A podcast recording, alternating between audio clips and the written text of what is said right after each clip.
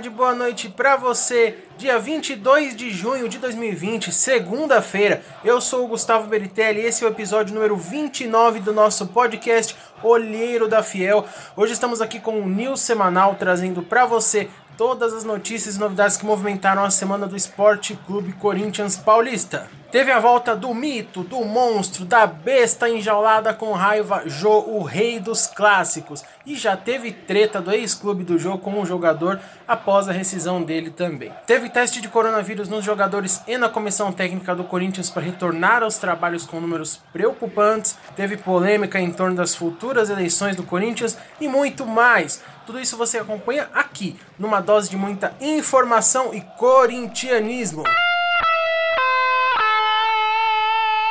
Sempre lembrando, fiel, que nós estamos no YouTube e no Spotify com o nosso podcast, como vocês já sabem, e nós também estamos presentes no iTunes, no Deezer e na maioria dos players de podcast espalhados pela internet. Tudo isso para você ter a comodidade de nos ouvir no seu site ou aplicativo preferido. Então, se você ainda não seguiu a gente ou não se inscreveu no nosso canal do YouTube, não perca tempo. Procure-nos lá, sempre Olheiro da Fiel. Nos siga e inscreva-se para não perder nada do Coringão. Ah, e essa semana tem uma novidade monstruosa, hein? Tem estreia das lives de futebol virtual aqui do Olheiro da Fiel, é isso mesmo.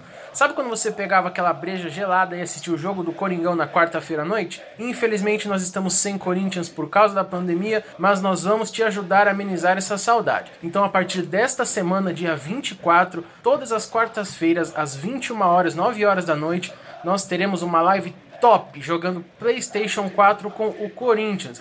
Master League aqui do Olheiro da Fiel. Então pode deixar a cerveja gelando que meus amigos, que saudade de dizer isso. Quarta-feira tem Corinthians. 21 horas no canal do YouTube do Olheiro da Fiel. Inscreva-se lá para não perder as notificações e assim você será avisado na hora da live também.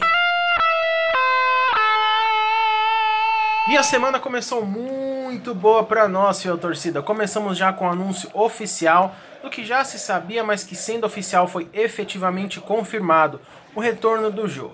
O centroavante assinou o contrato com o Timão até 2023. Uma coisa curiosa é que ele tradicionalmente usa a camisa 7 e ele não pegou ela dessa vez porque quem está vestindo a 7 do Corinthians agora é o Luan. Então o jogo ganhou a camisa número 77, mantendo ali a sua tradição, sua preferência né, pelo número 7 e fazendo também aí uma alusão ao histórico título de 1977 do Corinthians. Foi uma boa sacada, eu achei legal. Muita gente não gostou nas redes sociais, disseram que ele poderia ficar com a 9 que está vaga, então essa decisão aí dividiu opiniões, mas eu particularmente achei bacana. Mas, mesmo com a excelente notícia da volta do craque, como no Corinthians tudo tem uma polêmica, um porém nas histórias, o ex-clube do jogo, Nagoya Grampus, do Japão, soltou uma nota informando que vai notificar a FIFA pela rescisão de contrato com o atleta. Provavelmente isso é por algum impasse que eles tiveram, já que o clube informou que a rescisão aconteceu por justa causa. O que nos tranquiliza um pouco é que essa possível notificação não tem ligação com o Corinthians de acordo com os advogados do jogo. Eles disseram que é algo de vínculo de trabalho entre o atleta e o time, então informaram que a torcida do Corinthians pode ficar despreocupada porque não tem nada a ver com o time. Menos mal, né? Que dê tudo certo aí pro jogo também, para ele conseguir entrar voando no timão de cabeça fresca. E aí, fiel, tá ansioso para ver o Jô em campo? Eu tô na expectativa que melhore muito o nosso ataque. Vamos aguardar o retorno para ver como será. Se você também tá ansioso para ver o Jô em campo aqui de novo pelo Timão, curte e comenta aqui embaixo.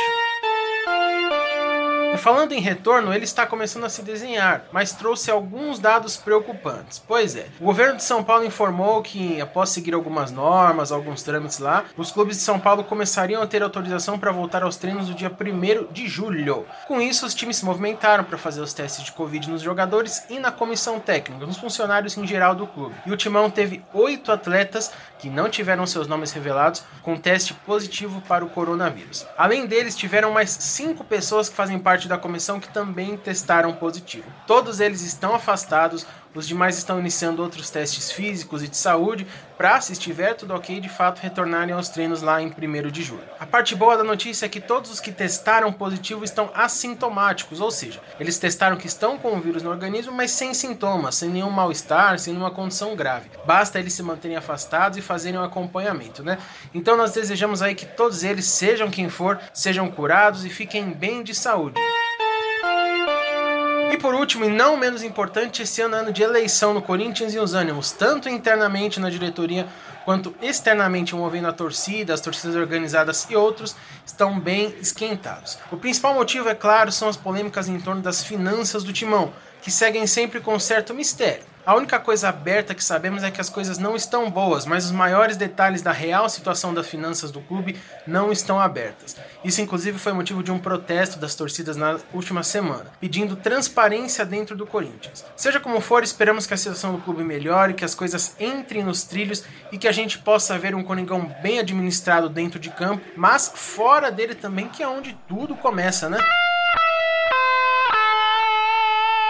E é isso aí, Fiel. Esse foi o episódio número 29 aqui do nosso podcast do Olheiro da Fiel com um news semanal, trazendo as principais notícias e novidades que movimentaram a semana do Timão. Logo tem mais para vocês, tem mais resenha e lembrando novamente que quarta-feira, dia 24, tem estreia sensacional para vocês, novo quadro aqui, é a Master Liga do Olheiro da Fiel que nós comentamos lá no início. Vamos iniciar a campanha com o Corinthians no videogame para amenizar um pouco a saudade de ver o Timão em campo nas quartas à noite, né? Então entra lá no nosso canal do YouTube e se inscreva para receber as notificações dessa live e de todos os nossos conteúdos. Segue a gente para não perder nada disso. Estamos também em todas as redes sociais, no Facebook, no Instagram e no Twitter, sempre arroba Olheiro da Fiel. E claro, acompanhe a gente no seu player preferido de podcast, Spotify, iTunes, Deezer e muitos outros espalhados pela web. Todas essas informações também estão no nosso site, que também está no ar. É o www.olheirodafiel.com.br. Acesse lá e confira!